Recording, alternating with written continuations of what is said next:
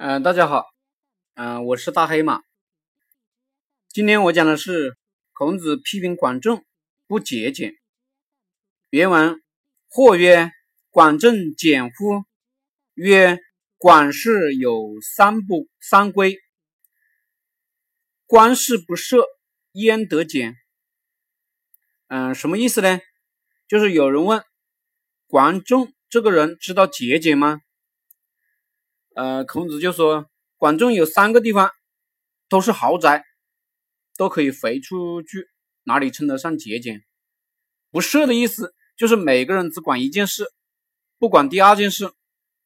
当官的这样，势必就要设置很多官员，也就有很多官员成天没事干，官事不设，这官僚集团的人非常多，国库消耗就非常大，这当然也是不节俭的。孔子的要求，当应该是当官的要节俭，官员应该少，每个当官的应该多做事。